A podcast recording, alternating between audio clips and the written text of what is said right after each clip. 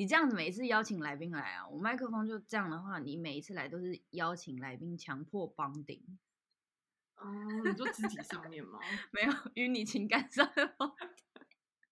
我们是不是就是不是要请观众，就是提供我们第三支麦克风的钱？就是我们自己，我们两个已经很努力，我们 we we did some effort，你知道，我们买了两支麦克风，那是不是观众应该也要捐一下钱买第三支麦克风？我们现在有那个啊，那个抖内的那个 link 啊。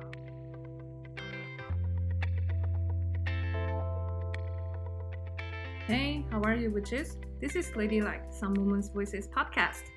欢迎来到 Ladylike，关于一些女人的频道。我们会讨论我们生活中遇见的议题，透过女性视野、彼此的对话，跟大家分享我们个人的观点。我是 Shine，我在蒙彼利埃。今天天气春天，可是今天不知道为什么变冷。我是 Tammy，我在鹿特丹，花粉很严重，也是晴。Hello，大家好，我是 Elaine，我是我来自香港，然后我现在在。蒙彼利埃也是，耶、yeah！我们的第三个来宾，好，好，那我先来介绍一下我们今天的来宾。然后今天很高兴邀请到 Elaine，Elaine 是我们在蒙彼，也是透过丽珠，透过丽珠认识的朋友。就谢谢他有帮大家准备了这个社团，这样就是那次的社团成立之后，就是在蒙彼的台湾人也可以就是相聚。那 Ellen 就就香港朋友嘛，就当然我们也要很很充满爱心的包容这样子，欢迎各位香港朋友。你说在那个台湾社团是吗？对啊，对 Ellen 的第一印象就是那个我们时不时的会在家里办一些火锅聚会，就是逢年过节的时候，一些东亚的一些节日的时候，我们就会大家一起聚在一起吃火锅或者是庆祝。我记得那时候才刚认识 Ellen 没多久，就宣布说欧洲第一次大封城的时候，他说他要辞职。我那时候我就觉得说，这女的太勇敢了，心脏有大颗哦，心脏超爆大颗的。我就觉得说，嗯，今天应该也是蛮多故事可以跟大家分享。你今天要不要来分享一下你是怎么让心脏练举重的？哎、欸，他真的有在运动哎！所有在法国人在第一次 lockdown 的时候，大概就是全国平均胖了两公斤。他是那个唯一肌肉线条变漂亮的那个，但是现在又没有了。可以先介绍一下你自己啊？也就那一句，我就是从香港过来法国，还是来到一个香港人都不怎么认识的城市。嗯。但是因为我主要来法国的原因，是因为我以前在香港，我在呃浸会大学本来是读欧洲研究法语系，啊、呃，所以我主修了法语四年吧，就是学了四年。然后第三年的时候有一个机会，就是来法国，呃，当教换，然后我去了那个斯特拉斯堡那边的政治学院里面，呃，交换了一年。斯特拉斯堡，对。那边比较冷。那一年我觉得对法国的印象很好，因为是吗？你那个是吗？是什么意思？没有啊，就是上一个来宾完全相反嘛。呃，对我我就对法国印象很好，因为可能遇到的都是比较好的法国人，所以啊、呃、那个时候说啊我我回去香港，我真的你是对法国人印象好吗？两个都有，环境还有人。好 shocking 哦，shocking shocking news。香港到底出了什么事情啊？对，我想说香港怎么了吗？为什么法国人呢、欸？呃，对，那个时候觉得环境很好，人很好，然后说啊，我回去香港把那个本科读完嘛，然后我就再回来法国。本科是指本科是那个 bachelor 大学的四四年这样吗？四年，对，我我们本来我那个时候是三年的，但是因为我交换一年是不算学分，所以要再读一年，对，就四年，所以就又回来了，继续读书。那我回来蒙彼利埃，我读的是翻译啊，因为蒙彼利埃是在其实，在法国也没有很多中文，有中文翻译这个方向的，所以我那个时候我就选了蒙彼、波尔多、里昂那些，然后是蒙彼第一个区域。所以我那个时候就说，好吧，在南部不错。嗯，南部不错，为什么？因为在呃史特拉斯堡那边太冷了，所以我就记忆就是非常的，就是说啊，我一定要去比较温暖的地方。而且像像我们都习惯这种亚热带的气候，嗯，没错没错。在这边可以跟大家分享，就是蒙彼在法国来讲是一个蛮有名的大学城。我们这边有蛮丰富的大学资源，有包含像医科啊、科技啊，或是语文跟艺术类，所以在蒙彼是一个蛮多国际学生的地方，也是一个蛮年轻的城市。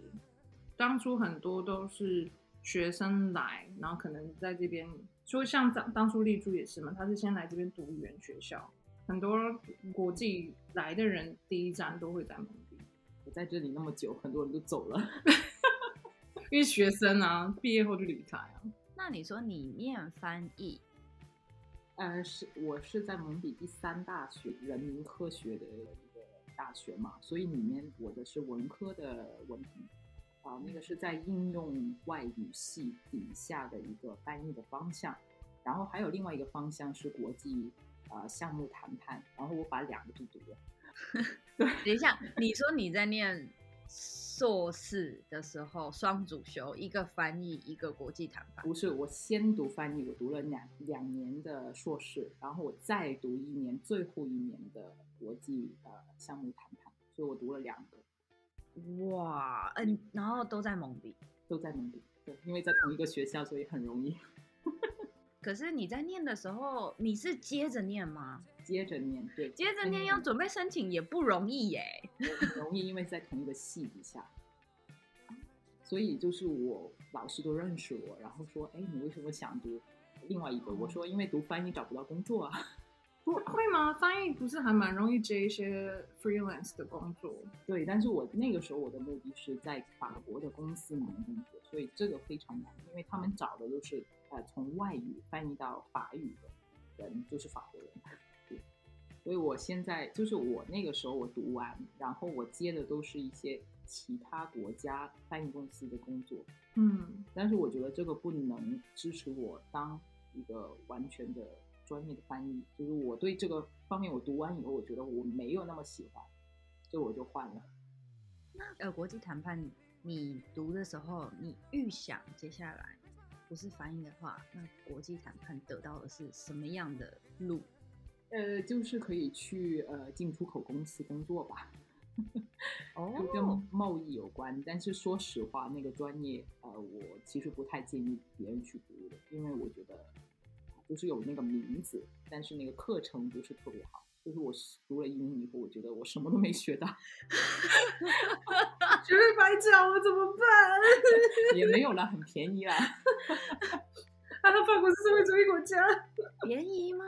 很便宜啊，因为学费是因为会读法文吗？所以课程是法文的吗？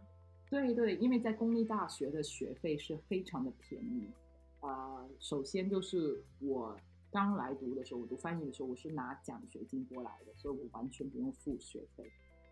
你一开始的时候就会来的时候就法文已经就是对，已经有 C1 的程度，就是已经 C1 的程度，就是可以可以挺好的读书了，对，可以读书的。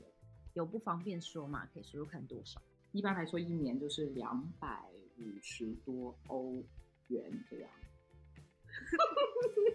我脑袋要掉下来了，很便宜，所以你不能对这个公立大学的课程有什么期待？也可以啦，毕竟还是两百五十嘛，又不是没有缴，又不是要他便宜，当然可以要求啊。他那样给我，我大家都可以有怨言，大家不要这么想哦。自己也是有投资时间跟青春啊，对不对？二十几岁大好年华的时光。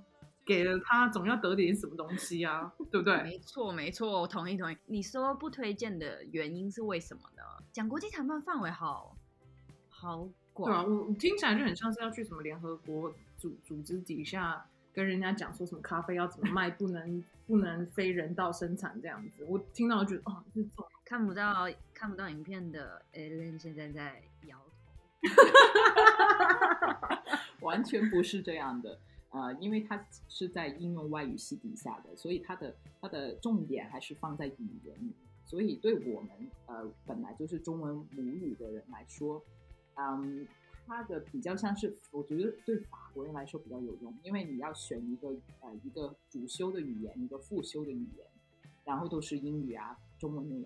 但是对我们来说太容易了，嗯、所以 所以我说我没学到什么，因为他没有把重点放在其他的课，比如说要教你怎么去谈判啊，嗯、怎么去啊、呃、做一些呃国际的项目，我觉得这部分还是做的没有很好啊、呃，老师也没有太用心，所以我不太推荐。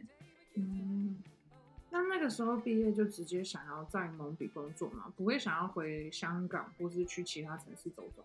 嗯，其实我读这个国际呃项目谈判的时候有半年的实习，其实我是帮着实习去的，就是我可以去呃做一个在法国公司做一个实习那样。然后我那个时候去了波尔多，嗯，呃去了半年。其实我很喜欢那边，但是那个公司啊，他，是做孕妇有机护肤品。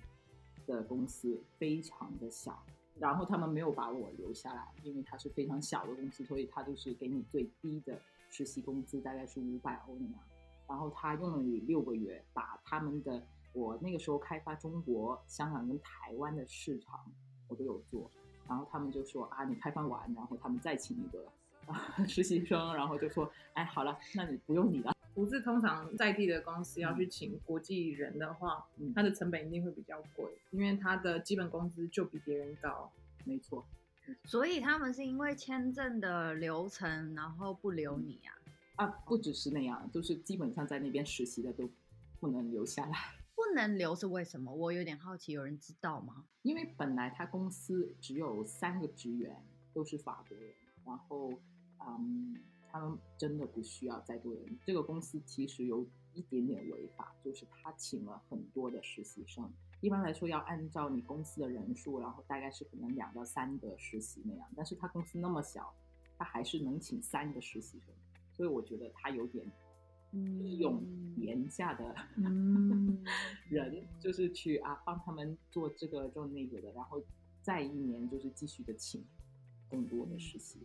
所以你当时找这个实习的时候，其实是想说，这可能是一个转正职的机会，但是没有，所以我回来了，回到蒙彼，因为基本上我我的男朋友其实他是蒙彼的人，然后当时我我是想说可以去波尔多，如果有工作的话，就把他一起带过去。对，但是没有办法，所以我就失业。我那个时候我找工作找了一年吧，我在蒙彼一年，一年的压力很大哎。对。法国的求职签是怎么样？一年的，就是一年，你就找这一年。对，就是你硕士读完以后，他会给你一个一年的找工作的签证，但是你不能回到学生的身份。就是我找了一年，然后那个时候我已经转了呃家庭的签证，因为我男朋友的关系，然后呢，我才找到公司要我。因为我有一个合法的居留，就不需要公司给我一个工作的签证，不用给我更高的工资，他可以给我最低的高工资留下来。对啊，哇，这就是我之前的流过程，我真的太抱歉，听到好生气。对啊，法国资方的角度来讲，我为什么要特别花三百块钱？嗯，可能得到的能力水平也是。跟法国本地的人刚毕业的时候，那那个三百块之所以不一样，就要非常懂得去 promote 自己。我觉得他们傻啦，跑到其另外一个地方的人，他做的一定比别人还要硬活啊！就是最能操的，就是这种傻傻的。有时候就是难法嘛，人就是会比较比较说好听点乐天啦，活在自己世界里面。我懂啦，有时候就像是越不了解的人，就会觉得这程序很麻烦。嗯，对，而且很容易偏向觉得说，哦，哦，听你身体这样讲这个身体好像也没那么简单。我那个时候在跟一个 HR 在聊天，我就是讲说他可能会需要一些等待期，然后他说好像也没有那么简单的时候，我就想说你就找人做啊。很多公司会觉得说，哦，我要做这件事情很麻烦，就是哦，我还要带你做这个，我要带你做这个，我要出这个纸张。可是我其实身边有人跑过这些行程，其实说实在话，就是你好，你请他们做什么什么文件。都有格式，他们只是盖章填，OK 确认。你真正跑流程的，其实也是那个人，不是公司自己本身的责任。我有听到一个比较邪恶的，也是跟你刚刚说实习的很类似。好啦，这我听到的，听到的我没有证实，但就差不多是乌特大学，就我之前住的那个城市。嗯、他呢，他的大学会聘用一些可能讲师啊，或者是呃行销，他们绝对不会聘超过一年。因为超过一年的话，那个合约会改，改了之后呢，这个劳工的权益就会突然变很大，呃，没有办法换人，没有办法开除，反正就是福利很高，所以他们会每年都换人。啊，你们荷兰还要等一年呢？我们法国三个月就可以有很高的权益。对啊，对啊，那你们就没有帮人家办啊？不是我，跟我什么事？我我不能代表全法国的人啊！我我是我好，如果有一天我开公司，我当然会觉得说，如果我能能请到一些国际人才。对公司一定是加分啊！Open 你的员工、你的团队，因为你越多各式各样不同的背景的人，你一定可以做出更更周到，或是甚至是更宽广。就你的人才越多元，你能看到的东西真的越广。因为每个人的想法就是他差异多，他会覆盖到的地方就更大。对啊，对。所以你说，那你在那个实习没有要用你之后，那后来呢？那一年找工作。然后那一年我就用了那个时间去考驾照，然后我就考完以后，我后来我就不停的参加一些什么啊、招聘会什么的，我去了一个 job dating，是一个银行举办的 job dating，然后我就看到哦有一些公司那样，但是没有我想要的行业，但是我还是去试一下，可能有呃六到七家的公司，然后他派那个可能是 HR 的人。然后他介绍一下他们的公司，然后求职的人就去不同的摊位去啊排队，然后就他们看简历，然后介绍自己那样。然后有一家公司，他是做采购的，他们要找说外语的人，他们没有拒绝外语的人，所以我就去那边啊、呃。那个时候他说啊，你能说什么语言？你有签证吗？你，啊一些，然后我就介绍了一下。那个人我觉得他好像还挺满意的，然后后来我就过了两三个星期，他有一个 HR 打电话给我说啊，你可以再来面试吗？就是第二轮的面试，就是真的去公司里面。没错，但是其实那个第二轮的面试呢，我去了以后才发现，其实他们在推销自己的公司，然后其实已经想要就是请我了。然后他说，嗯，他们还在我面前考虑啊，到底要短期的合同还是长期的合同？短哦，什么意思啦？不会自己讨论好？没有，不专业，在干嘛？就是法国啊，你很多时间你就是要拿去享受人生，你怎么可以花这些时间去想我们公司到底要请短期合同还是长期合同？人生有太多的事情要先去，这不是十五分钟开个会，怎么会在人家面前讨论？哦，我哦，我天天又要再爆了，所以我都不知道要说什么，因为不是我来决定。我在旁边举手，哎，那可以长期合同吗？就你现在在我面前讨论的话，代表说我有说话的空空间吗？那长期合同好了。为什么为什么要在一个人面前讨论呢？就是你明明偏偏是找工作的人，就是你该开出的条件，你应该要在跟这个人见之前就把它谈好了。去的人自己也会开一个条件，他可以决定你开短期或长期，我要不要嘛？那你在人家面前讨论，你刚好玩弄人家心呢？要这样欺负南法人好不好？就这样了嘛？怎么办？你不能你不能要求一棵鱼会爬树啊？什么烂逼？可恶！爱因斯坦的话好吗？我用我扩的爱因斯坦说过的话。好了，那比如说我以第三者的角度去问，通常香港是大家年轻人会觉得说，我想去尝试，我想去那边是一个全亚洲数一数二的国际化城市。那通常不会觉得说，哎，你毕竟你也在法国花了一年的时间，我相信一定也很焦虑，就是找工作。那这种时候，大家不会说哦，那我应该去香港闯啊。更何况你也是本地人，一定有更多的人脉跟资源可以去啊。嗯，好问题。因为我其实来法国就是想要留在法国，因为我真的很不喜欢香港的那个工作的环境，还有整个社会的气氛。啊、而且我也知道，我拼一辈子的呃 的努力时间，我都买不到自己的房子。所以我觉得我这个城市不适合我，嗯、除非我一直住在我父母的家。嗯，跟台北有一点点像。对啊，但不可能，所以，所以我我说我一定要在法国找到工作，就一定要有自己家，有自己的能力，有有经济的能力，这样。对，好像大家真的都是。亚洲亚洲的朋友啊，很多真的都是到欧洲之后才才真的有办法去独立去做出一些人生上面的决定。我觉得有时候其实比较像是你就是在那个环境，你看到的选择是这个，所以你期盼自己人生可能也就是只是一个选项。可是你没有想到到另外一个地方的时候，你就看一下，嗯、呃，有人这样活的，怎么有人可以拿救济金就还是活得很开心？什么意思？你说从欧洲回头看亚洲，还是亚洲回头看欧洲？就是在亚洲的时候看欧洲，你就只是觉得那边好像比较好什么的。可是你也知道他们生活怎么会那么悠闲？那时候你就会有一种可能很既定印象，是觉得说啊，他们就是那种个性啊，很懒散。就你到这边的时候，你再回头看，就觉得为什么之前那么像蚂蚁？然后因为你一直在同一个地方，你又会觉得说，哎呀，你看那些人拼拼台湾那样子啊，就是崇洋媚外。可是你在这边的时候，如果你自己还是抱持着一颗爱自己家乡的心的时候，你当然不会完全的想要批评，自己也会觉得那样真的不对，会真的慢下脚步，会看到人生视野上面的步调原来是可以有不一样。非常同意。而且通常出来的时候都是开始独立了，要开始独立的时候，这个心态就完全不一样了。对啊，必须自己去筹房租、水电，自己一个人在外面，所有事情从头开始都要自己来，在一个完全不认识的城市里面重新开始，就算在这些过程中就真的蛮辛苦的，可是你再回头看，好像也有一点回不去，跟大家一起住在很多人屋檐下的那种感觉，嗯，回不去了。你会不会觉得，如果你现在工作的习惯，然后再回去之后被压榨，你应该不能接受吧？不行耶！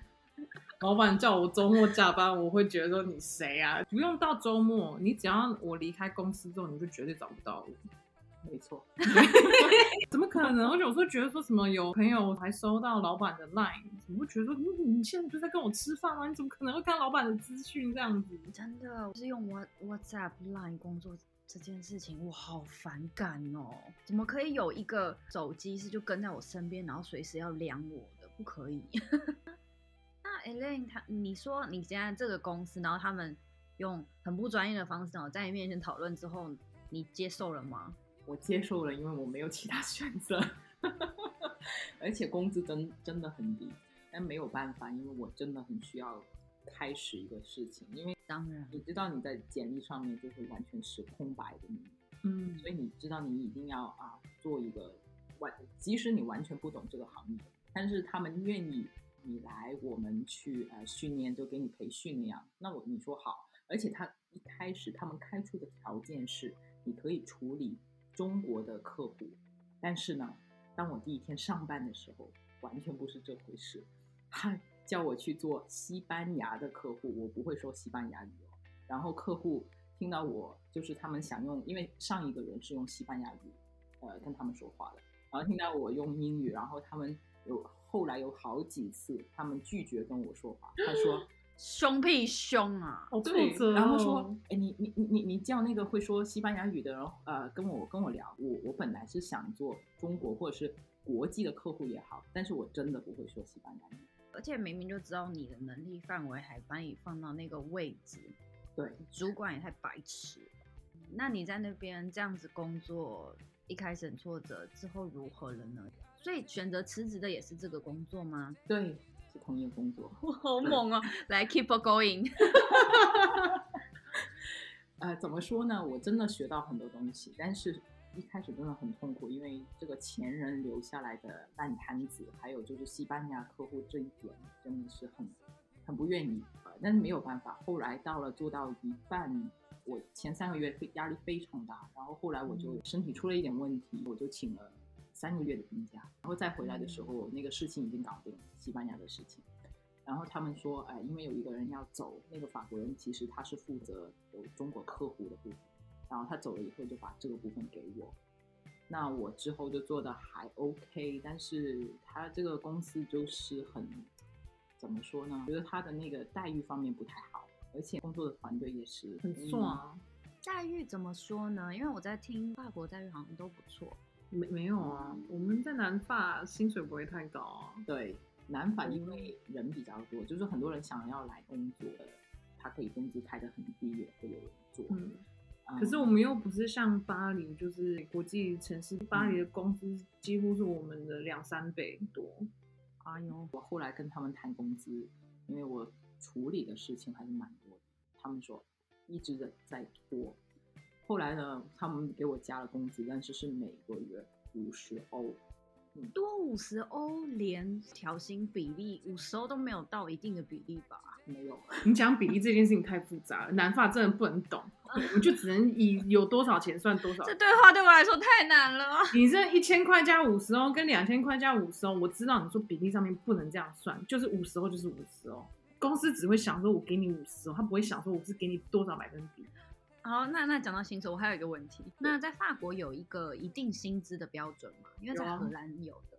有啊，嗯，现在基本薪好像被调到一千两百多吧。我的意思是指外国人的基本薪，好像是一千税后，我现在讲的都是税后，一千六百多吧。一千六百多应该是，因为要最低工资的一点五倍，如果是工作签证的话，嗯。但是在这个这个标准在南法是挺难的，嗯，因为你刚毕业，你的工资本来就应该是比较低，然后你在南法本来就没有巴黎那么高，一点五倍，对刚毕业的人来说是不现实的。你要办工作签的时候，其实政府机关单位他也会看是什么原因，如果只是。一般的服务业 waitress 的话，他会觉得说，那我为什么要把这个机会给外国人？因为法国的失业率这么高。那如果你真的要请一个外国人的话，公司必须要去证明说他有一个不可被取代的理由。那后来怎么会转到要教中文呢？因为这又是完全不一样的领域啊。哦，其实这个要谈到我失业，就是找工作的那一年，我其实做了很多的尝试，法语写一些呃亚洲的食谱。啊，做一些 blog，然后我也教外国人中文，因为我觉得中文是一个很值得推广的语言，在网上可能那个时候没有很多人做，然后我就说啊，我教他们首先是写汉字，那么我觉得这个是一个我挺感兴趣的行业，因为我对语言一直很有兴趣，即使我没有这份工作，但是我如果我要想教中文教语言的话，我应该可以活得比我 之前好，至少比较快乐吧？没错。你决定辞职的那一刻是是因为那个待遇没有到自己想要的预期，然后在疫情的时候觉得说好，我要做教学这样。那个时候我辞职的时候需要一个月前通知，然后我刚好就是二月份的时候我就说我不做了。好巧不巧，就是 封城的第一次封城是在三月中，然后我就刚刚好就是封城的时候我做了一个礼拜，就最后一个礼拜我是在家工作。都拜拜啊！其实我没有那个时候我没有想到会有封城这样的东西，然后但是我觉得哦，那好吧，反正我我也不想做了。你那时候有签到失业金吗？完全没有，因为我是自愿离职的，所以是完全没有任何的福利的。那个时候我有建立我的 Facebook 的 page、YouTube，但是没有很用心的去经营。那个时候就是一个兴趣嘛。后来我如果要找学生的话，我必须要把它经营起来。我还开始了做 Instagram，慢慢的就有人来问我啊，我觉得我很喜欢你的视啊、呃，你的影片。不好意思，你讲视频我们听得懂，我们听得懂，这是中国的用语，我 尝试用影片。谢谢，好温暖哦。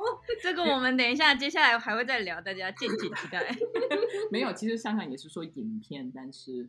因为我教中文，我说中文一般都是教学生，中国式中文，没错，所以我一定要说视频。所以你的学生有来自哪些地方啊？嗯，非常多。刚开始的时候有南美洲的、亚洲的、啊，欧洲的、美国的。他们学的都是都是中文吗？对啊，都是中文，有大部分都是学简体字。然后有两个可能是繁体字，嗯，因为可能他们想要去台湾或者是去香港。哦，你所以你是繁简可以自由替换的人吗？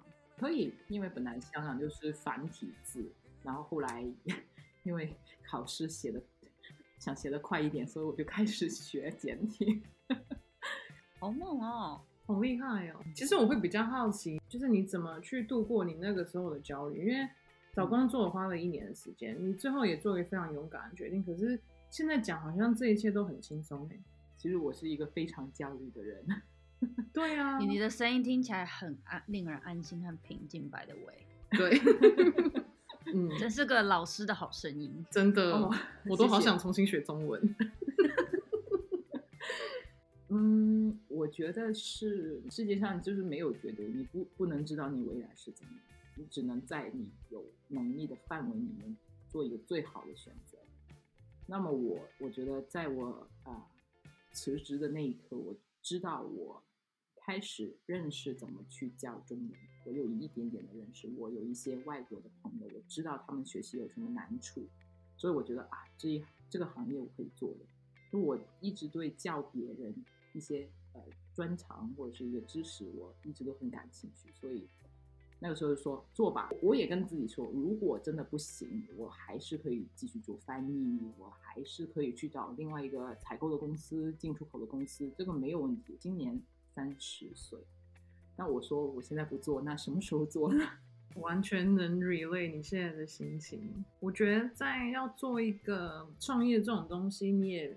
你不是说你去一个公司，或是你去做某件事情，你有一个前人可以带着你怎么做，在这过程中，真的都是自己一步一步去去尝试，然后在尝试的过程中不断的去犯错。因为以前的你知道一二代移民，他们有建立某一种网络。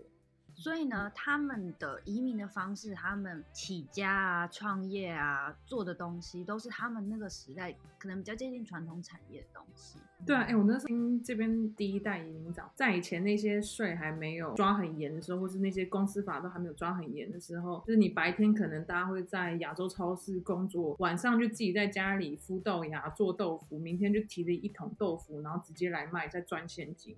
我们现在税缴的多少？那个时候你可以一直这样赚黑的，就卖豆腐也可以卖出几栋房子。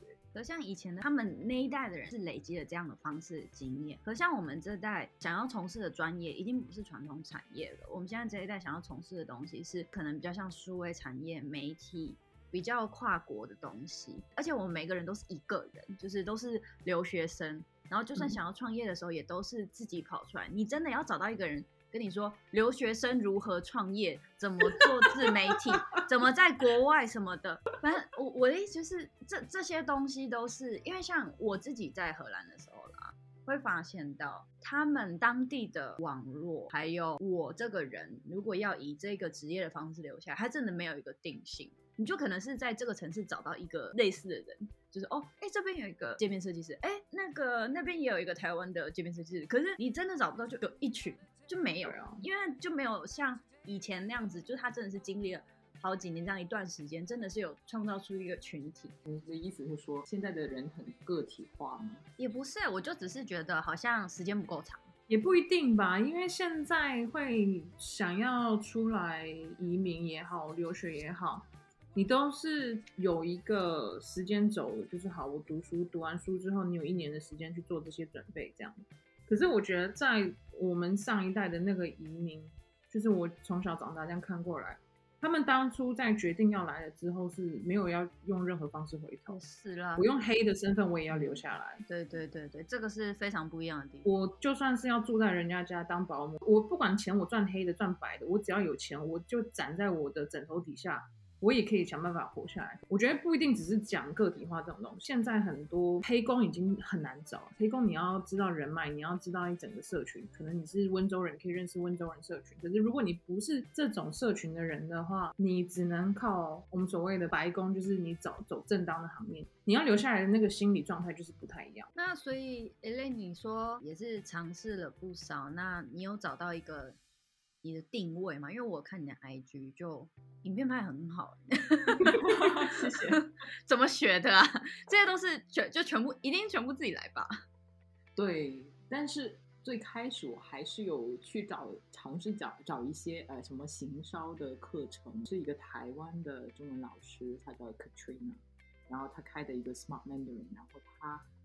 他很厉害，他除了教中文以外，还教其他的老师怎么去做行销，怎么去卖自己的课程，怎么从零利用网络的力量去推销自己。然后那个时候我不知道为什么，我就刚好我就在辞职的那那个月发现他这个课程，起码我需要有人告诉我一点点，然后我去看了，然后认识的有几个都是学员的台湾老师，也是中文老师。那我觉得那个时候我有一个还是有一点力量，就是你需要有一个群体，可能告诉你一点的话，然后我自己就去尝试啊，在 Instagram 里认识其他的同行，然后跟他们交流，然后他们我看到他们怎么做视频，有什么的风格，然后当然你要研究市场是怎么样，然后我就做差不多的东西。我觉得找定位这个东西挺不好说啊。如果你说人生的定位的话，我我现在我就说我想教语言，呃，做大一点。因为除了教中文以外，我也教法语，初级的法语教给香港人，然后我也教粤语，教给外国人，也是初级的粤语。就我不会教高级的，因为我也没有到这个程度。但是如果说初级的，教他们一些法国文化啊，就基本的也没有什么大问题。那学广东话的是什么样的人呢？我现在是刚做，所以我有一个学生，他是比利时人，然后他。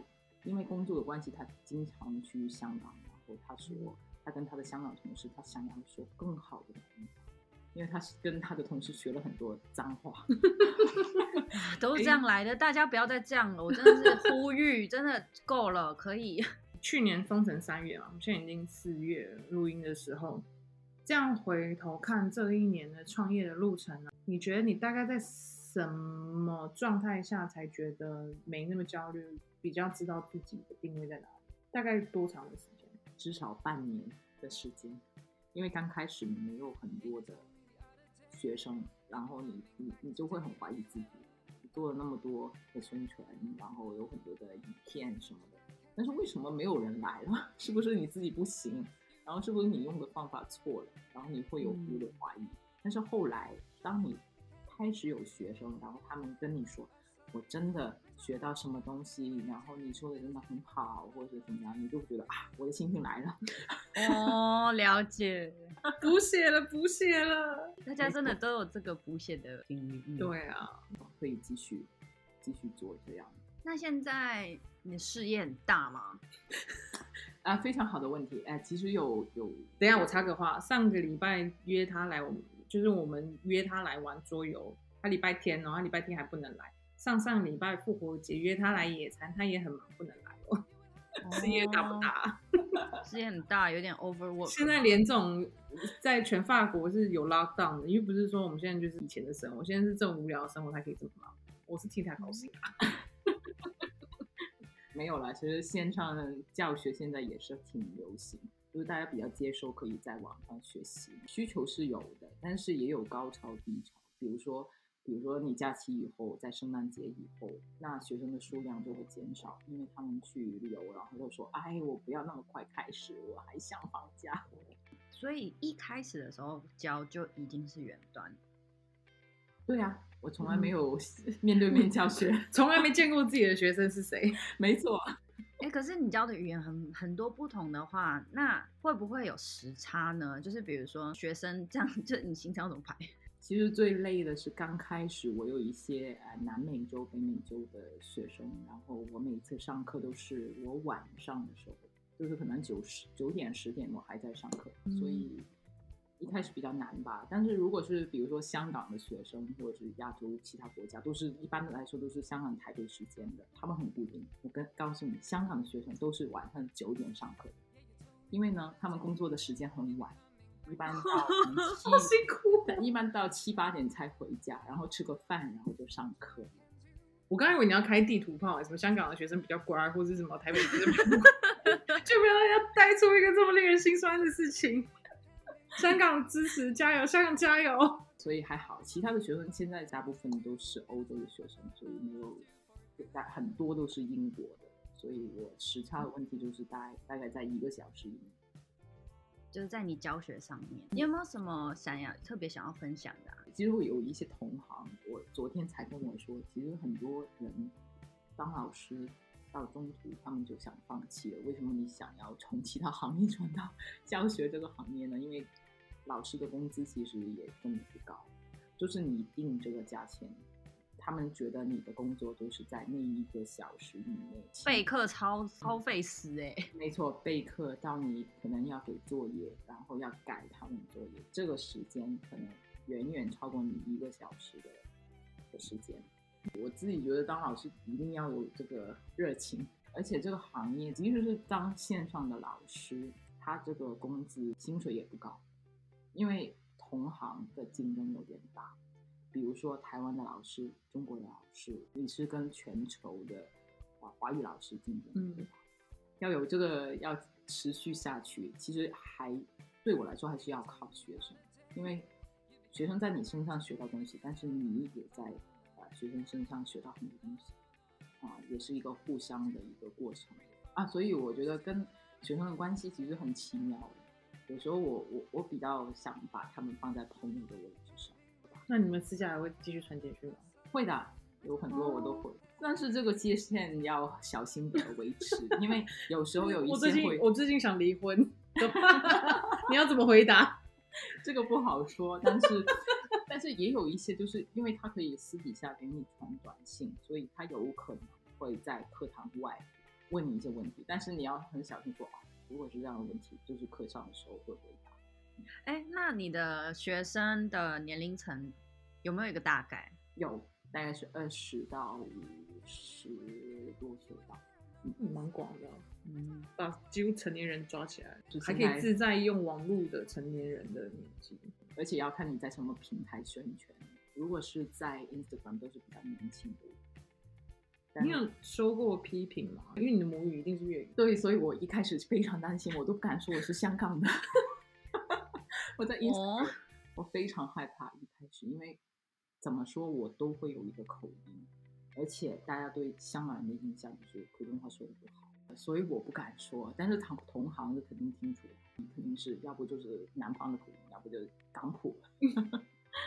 就我很在意我的口音，我知道说一个语言肯定会有口音，但是我比较在意，因为不是我的母语。我觉得教学里面肯定不会有那么多懒音，很懒的。发一个音，或者是像我们现在聊天，没有台湾的人讲话会把字粘在一起，就像酱，这就是懒音酱，知道？哦，这个你你知道吗？哦，这就是懒音哦。对对对对对，因为比如说我们说粤语，香港人说粤语的时候，也有非常非常多的懒音。对比广州人来说，我们的 N 跟 L 都不分，比如说你好吗？你好吗？嗯、我们说雷猴吗？雷猴吗？我们不会。真的耶，原来这个是懒音。对呀、啊，我我一直以为是雷猴吗？我也是，一直都是 L，一不是不是是 N。然后我教我的学生，我都说，其实写是 N，但是你听到香港人说话都是 L。哦，长知识哎！这个这个小事情我会很在意，但是现在我觉得这个世界上有那么多说这个语言的人，我们说英语，比如说也也会有口音。那那又怎么样呢？如果你能你能沟通的话，那就可以了。我之前去是在伦敦的时候上一个才艺课，当时也有在修一个当地语言课程。我修那个课程只因为它很像是一个附属课程。你去演讲，好像好像是人家逼你的话，就我报那个才艺课，同时他就一定有那个课，就他不会分开。你得到了一个你不喜欢的赠品，但既然是赠品，你不得不用这样子。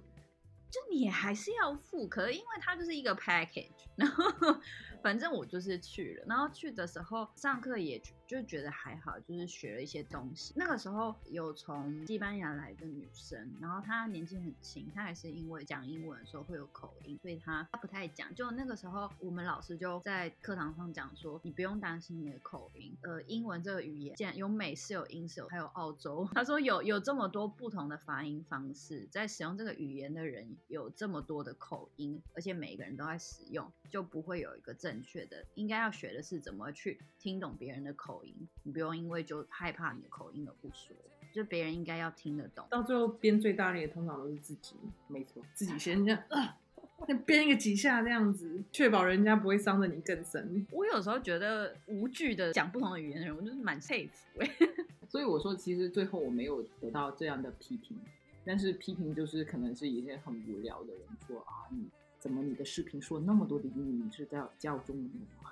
哦，因为我想说国际的学生不行吗？什么意思啊？为什么？因为有一些学习的人他会说，其实我不想用那么多第二个语言去学第三语，就是他想要你说更多的中文，他从你的中文里面去呃锻炼自己的听力。但是我我想说的是，我的视频不只是给高级的学生看。也要给初级，初级的那他怎么学呢？不可能做一个影片可以讨好所有的学生啊，因为每个学生程度本来就不一样，他们想要的东西也不一样。对啊，而且如果本身就是不知道的人，他们的要接触语言的门槛就比较大。如果一开始的时候他什么都看不懂，就很不友善啊。而且如果你想真的只看中文的，有那么多连续剧，对啊。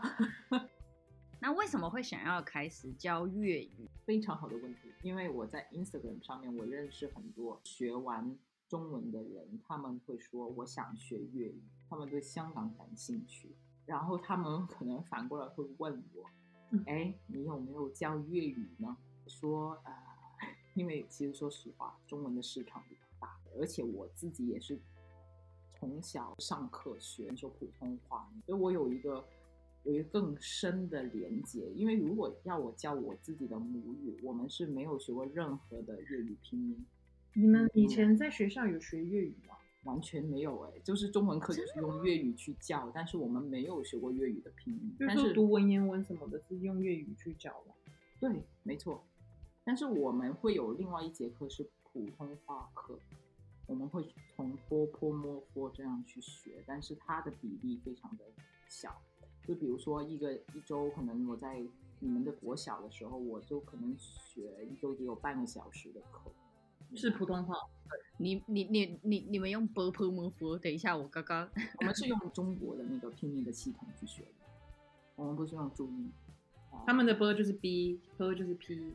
哎，对对啊，所以我刚开始我觉得对教育一点信心都没有，然后现在我就是拥有一个啊、呃，我妹妹的。朋友的朋友，他很想找一个呃香港的老师去学习，然后他就把我推荐给他。但是他不知道的是，我其实没教过粤语，我最多就教过我男朋友说几句粤语。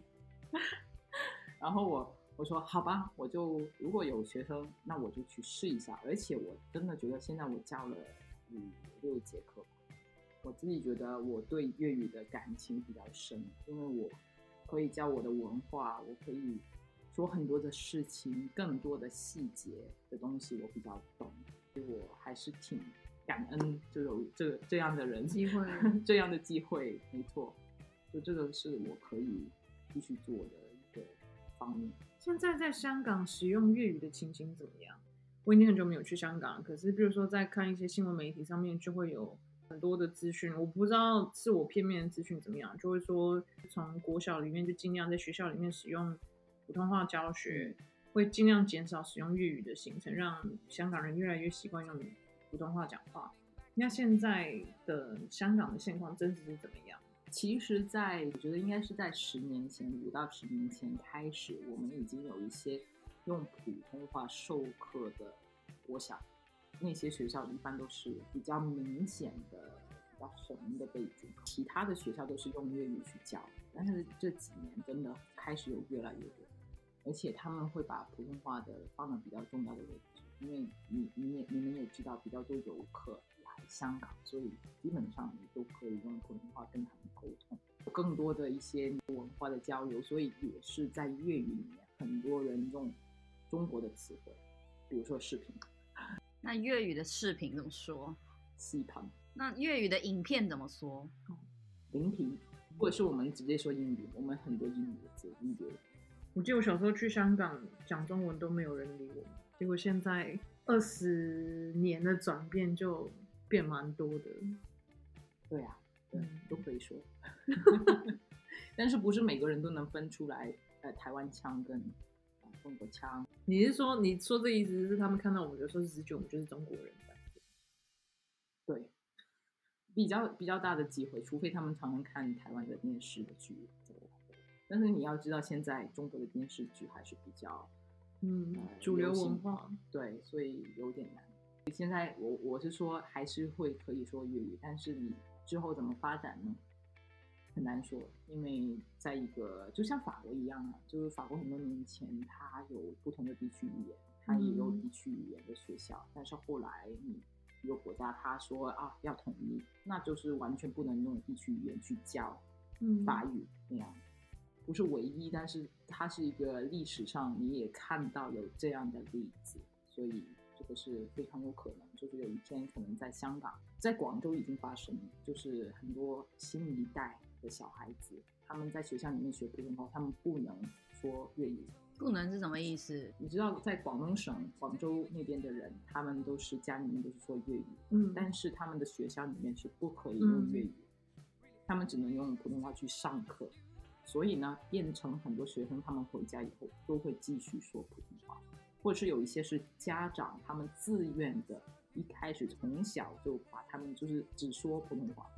因为他们觉得啊，说粤语可能会很土哦，好哦，啊，你没办法接上，你未来要去上海工作怎么办？你未来去北京工作怎么办？嗯、中国南方各省的方言就比较多嘛，对，比较多。像我不用到新一代啊，我认识的小我们十岁的讲潮州话的，在学校也是不准用潮州话啊。嗯，我我觉得，我觉得不能用语言，就是到。连家长都觉得就是土啊，然后自己帮自己小孩剪掉母语的舌头这件事，我真的非常生气。可是这个在台湾三十年前也在发生。对啊，所以就我才更生气，嗯、我就觉得 明明是自己长大的情感上的语言，然后如何自己沟通的方式，然后因为会被别人瞧不起，想要别人好好看待自己的孩子，他们愿意放下自己就情感上的语言，然后我每次都觉得。好难受哦，很多我们这一代到白人国家，就是欧美地方的移民，很多家长也是觉得说，你要从小就讲当地的语言，不要讲自己的自己的语言，就怕被人家看不起。可是反而像我这一代长大的一些第二代移民或是混血儿，他们反而会有焦虑，因为你长得就是跟人家不一样，可是你说不出那个语言，你碰到自己同血缘的人的时候。你好像也是个外人，你在这些当地人看你，回头看你，或是所谓的白人看你的时候，人家还是觉得你就是有一个对你会有一个不一样背景的一个期盼。哦，Your origin from Taiwan，哦，那你是不是可以讲一些啊、台湾的东西什么？你又讲不出口，反而是一个很很迷失的一个角色。我觉得现在看台湾在做这些母语复振运动，或是台语复振运动，我觉得是。因为我们现在有外部的压力，然后我们一直觉得我们在这个社会上面没有人在看，就是我觉得身为台湾人，就是一直在去询问说我们到底是谁，我们跟中国人的不一样在哪里？人家说我们是 Chinese 的时候，我们要怎么样说我们不一样？所以开始会去在意自己的母语是什么，台语可能是客家语，可能是原住民语言。如果我们这一代一起去努力的话，好像可以看到一点希望。可是我再回头看。香港的时候还蛮难过，好像甚至现在连要去香港都觉得要不要去多想一下。香港人的在国际上面的一些地位又更岌岌可危的感觉。但但这个是我自问不是一个很勇敢的人，但是我没有没有那个勇气去面对这样的香港。没有，你超勇敢的啊，你愿意在做自己的文化保存，然后并且去教粤语，我觉得这就是一个一个展现自己力量的方式啊。我用一个小小的方法，但是我。没办法回去那个地方去面对一个已经改变了的社会，没办法再回去生活，或者是去看这样的事情。我我不是那种很明显要说啊政政治的取向是怎么样的人。那现在可能教语言是一个方式吧。我跟我的学生说啊，香港有什么样的事情，或者我是我教普通话的时候也会提到香港，就是有时候会说啊香港是怎么样，或者台湾、中国那些会怎么样。嗯。对。教育就是一个很长期的影响力。对啊，我们在思考政治的时候，不用把自己都当成是一定要去领导革命的那个人。我觉得我们都是在尽我们自己的能力去做做我们能做的事情。有些人可以一次影响一千个人，可是如果我们是比较小虾米，我们一次影响五个人、十个人，我觉得就已经很厉害。而且如果要相逼到，就是到底谁比较谁比较用心，谁比较上心这种事情，那为什么大家不全部都当政治人物？就是对啊，也不需要逼到这种程度了。对啊，就是这社会本来就是有一些人是去当政治人物，有一些人还是要让这个社会继续运作。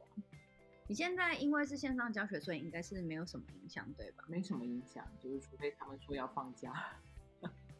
对啊，那如果他们现在夏天放假的话，你有在思考，就是他们是会大家是会不想上课吗？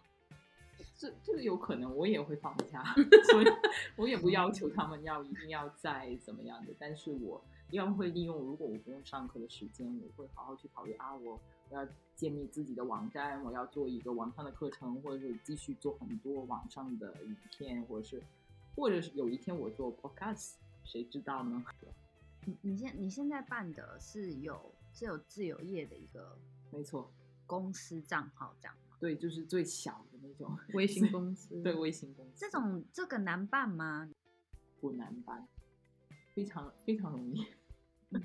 基本上就是你交你的身份、健保号码，然后你就在有一个专门给这个这种身份的一个网站，然后就是在上面交你的报你的收入啊那些。开始的不太久，还没需要报的程度，但是我现在觉得还蛮简单的。刚开始要办的话，就还没收入啊，那怎么报收入？我我选的是三个月报一次，但是刚开始好像不用。我现在是我一月，呃，有这个身份的，然后好像是七月才需要报，就是有一个期限给你慢慢来，然后把你的生意做起来，怎么样的？他是看你你营业额开始破到了那个门槛之后，他开始会收你的税，就是你赚多少钱缴多少税，你还没赚到钱你就还不用缴税。那你现在这样开微型的微型公司的话，有没有什么就是帮助？帮助小公司的那一种有有，比如说他有政府有一个计划，我记得有几个条件，反正我就是刚好在三十岁之前，可以减免社会的杂费，就是你要付的费用，它可以从百分之二十二减到百分之十一。我觉得法国虽然做事态度就嗯嗯就鱼嘛，不要爬树，尤其南法。步调也比较松散。如果你想要的话，你想做一件事情，你可以得到资源蛮多的。嗯，甚至是你想要学一些学程啊什么的，国家其实真的在这方面是有投入蛮多的资源。所以，我们虽然我们的税蛮高的，平常上班可能三分之一的钱都在国家里面，可是整个人生生活的保障是真的做的比较好。而且我我拿这个身份之前，我有很多的疑问，然后那个时候在这边的劳工局他们。问我啊，你到底想找怎么样的工作？我说我想，呃，创业。说那你需要什么帮助吗？我说我要，我想要知道怎么做这个身份，到底我适不适合啊做这个事情。然后他们就给我推荐了给另外一个计划，啊，然后就有一个嗯专业的咨询，然后就嗯三每三个星期呃通一次通一次电话，然后跟我说啊，你现在的计划怎么样？我啊我们做一些呃。计划书那样的，然后跟我说、嗯、啊，到底要怎么申请那样，他都跟我说明，那、嗯、那完全是免费的。嗯，对，所以我我做了那个咨询以后，做了大概三个月，然后就去申请这个身份。嗯，哦，那其实辅导还蛮周到的。每三个礼拜一次，是为了要开这个公司之前的一些咨询，还有。对，而且是让让你去考虑，他会给你一些案例，然后说可能创业需要有什么的特呃什么的特质，然后你觉得在别人的案例上，你看到创业可能有一些什么要考虑的地方啊，或者是你的计划到底是，比如说我想要当老师，他会问我，那你的你有研究过那个市场吗？那个价格是多少啊？然后你还要考虑什么的费用啊？什么方面的，他都会跟你就是引导你去啊。你想一下这些，如果你没想到，你就跟他一起想。嗯，还蛮周到的。嗯，对，好，就那你现在开公司了，然后疫情感觉好像要封城继续下去了。你你有没有？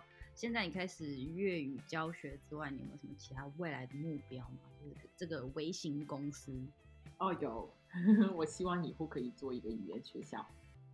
你说实际的，有一个真的桌子椅子的学校吗？呃，不一定。不一定，但是至少是一个不，不只是我一个人去做的一个事情。学校里面我会有一些网上的课程，不一定是我面对面实时的，就是在 Skype 或者是 Zoom 里面教学，即时教学。对，可以是那种我先录好，然后我去做，然后呢，他买了这个课程以后，我当然我会解答他们的疑问，但是这个课程可以是面向的人会比较多，等于是录制一个完好的学程。没错，然后人家来买这个学生，对，其实现在蛮多这类的品牌，非常多，非常多，我也认识几个，嗯、但是我就是还没有那个、呃、规划，就、呃、涵盖什么方面的，或者是怎么去设计，嗯、这个需要时间。嗯，也自己现在在业界里面做这些教学，就是攒攒一点经验。对，没错。到之后你也比较知道自己想要着重在什么方向去教学。没错，而且要了解就是他们的难处在哪里，然后你针对他们去推出这个课，也是做一个市场的 的研究吧。对。蛮期待的。好，那今天非常谢谢 Elaine 到我们的节目。对了，我们会把 Elaine 的资料放在 IG 上面，然后一起做推广。如果听众有身边有人，呃，有外国人想要学习啊、呃、中文，或是你自己本身想学一些初级法文，想了解一下这边的生活文化，或者甚至对粤语有兴趣的，到时候我们都会把这些链接抛上来，然后可以大家可以做参考。那我们也请 Elaine 讲一下你的账号吧。啊，对对对，很简单，我的账账号是 Miss Lin Chinese，就是 M S L I N，然后就 Chinese 那样。我们要像上次丽珠那样吗？就请他送几个字给大家。哦，对啊，你要不要来给大家一些关于出国智慧建言呢、啊？上次上次上次丽珠是给什么？知足。哦，对，他叫大家知足，那时候听的是，然后没有，他后来收回去了啦。啊，他没说吗？他后来说什么？他后来，他后来他收回去了，因为他知道那个，他就说啊，对什么的，然后他就收回去。所以他后来讲另外一个，可是因为知足太好笑，所以 那好，那没关系，没关系。那那你有什么想送给大家的字吗？主动，在法国一定要主动。什么事情都要自己去做。如果你不主动，他不会天上掉一个馅饼下来。收到比较正常的话，就是太好了。那其他的是不正常吗？其实是，其其实是也可以不用两个字，你知道吗？就是你有什么，我刚刚我刚才想 也可以，也可以。你有什么想要，就是很 properly，就是讲你要说的整句话也可以啊，没有要限字里哈。就是立柱之足也太厉害了。说主动出击，嗯，然后要主动的去接触身边，多看一点东西，多去尝试，多去积极去找一些机会。Elaine 他也有分享食谱，然后我之前看有一些东南亚的料理啊，对，有一些香港料理啊，对于做菜有兴趣的，可以也可以找到这个食谱的资讯，但是那个是法语的。哦，那要不要也还是讲一下法语？我用法语写的。哦、oh，对，可以，可以，可以去那个 Recette Asiatique，就是呃 R E C E T T E S，然后 Asiatique 就是 A S I A T I Q U E S，有点长了。嗯，好，没关系，大家刚刚焦虑了一下也无所谓，我们会发放。没错。好，那今天谢谢 Elaine 来到这边跟我们一起分享他的故事，我们的录音就到这边。如果有任何的问题，想要支持、鼓励，或是询问一些 Ellen 的资讯，我们都可以在 IG 上面相见。那今天的录音就到这边，Stay tuned，bye。